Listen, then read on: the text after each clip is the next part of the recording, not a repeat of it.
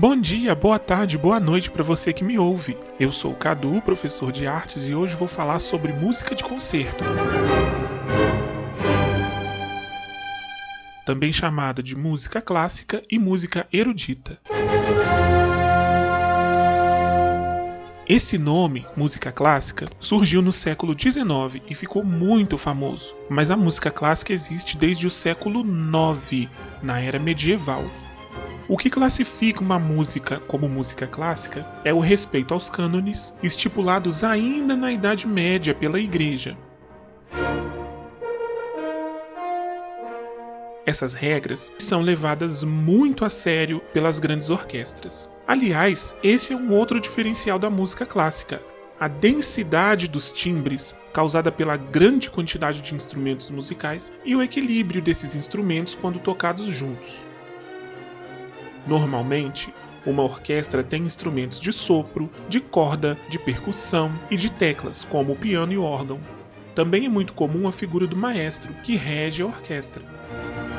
No caso da música clássica contemporânea, existem os instrumentos elétricos, como a guitarra ou os equipamentos de DJs. Você consegue imaginar isso? Um DJ tocando música clássica? Uma orquestra junto com uma banda de rock? Enfim.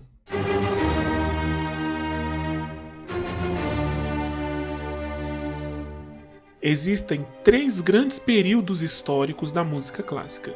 O período da música antiga, que inclui a música medieval e a música renascentista.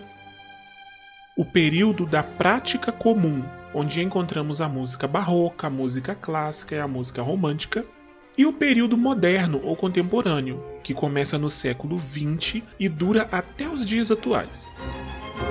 Agora eu vou falar um pouco sobre o período da prática comum e tocar algumas músicas dessa época.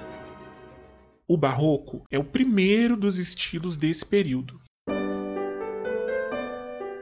Foi no barroco que os músicos começaram a se reunir em orquestra e que a ópera se destacou como estilo de apresentação musical.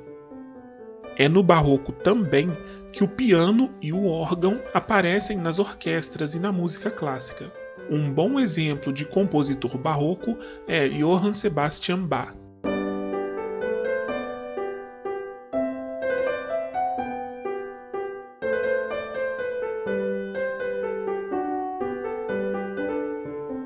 O clássico é o segundo dos estilos desse período.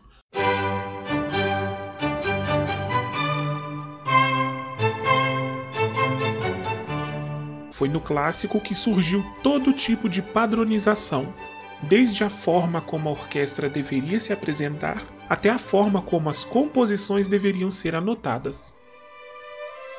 Grupos de 8 a 10 músicos ficaram conhecidos como música de câmara, e esses pequenos grupos tocavam serenatas, músicas clássicas com baixa densidade devido ao número pequeno de instrumentos. Um bom exemplo de compositor clássico é Wolfgang Amadeus Mozart.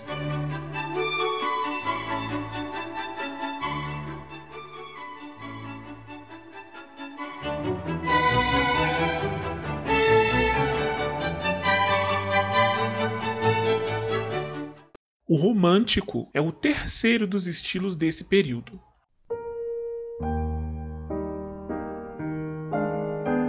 Foi no romântico que a música clássica começou a se distanciar um pouco das regras, a fim de se tornar mais emotiva e melodiosa. A classe média europeia se tornou tão interessada pela música clássica nesse período que surgiram as primeiras escolas de música. Um bom exemplo de compositor romântico é Frédéric François Chopin.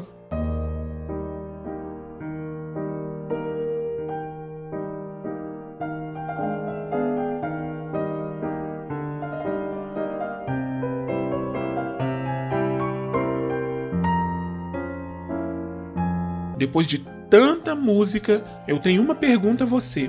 Qual instrumento musical você tem certeza que ouviu aqui?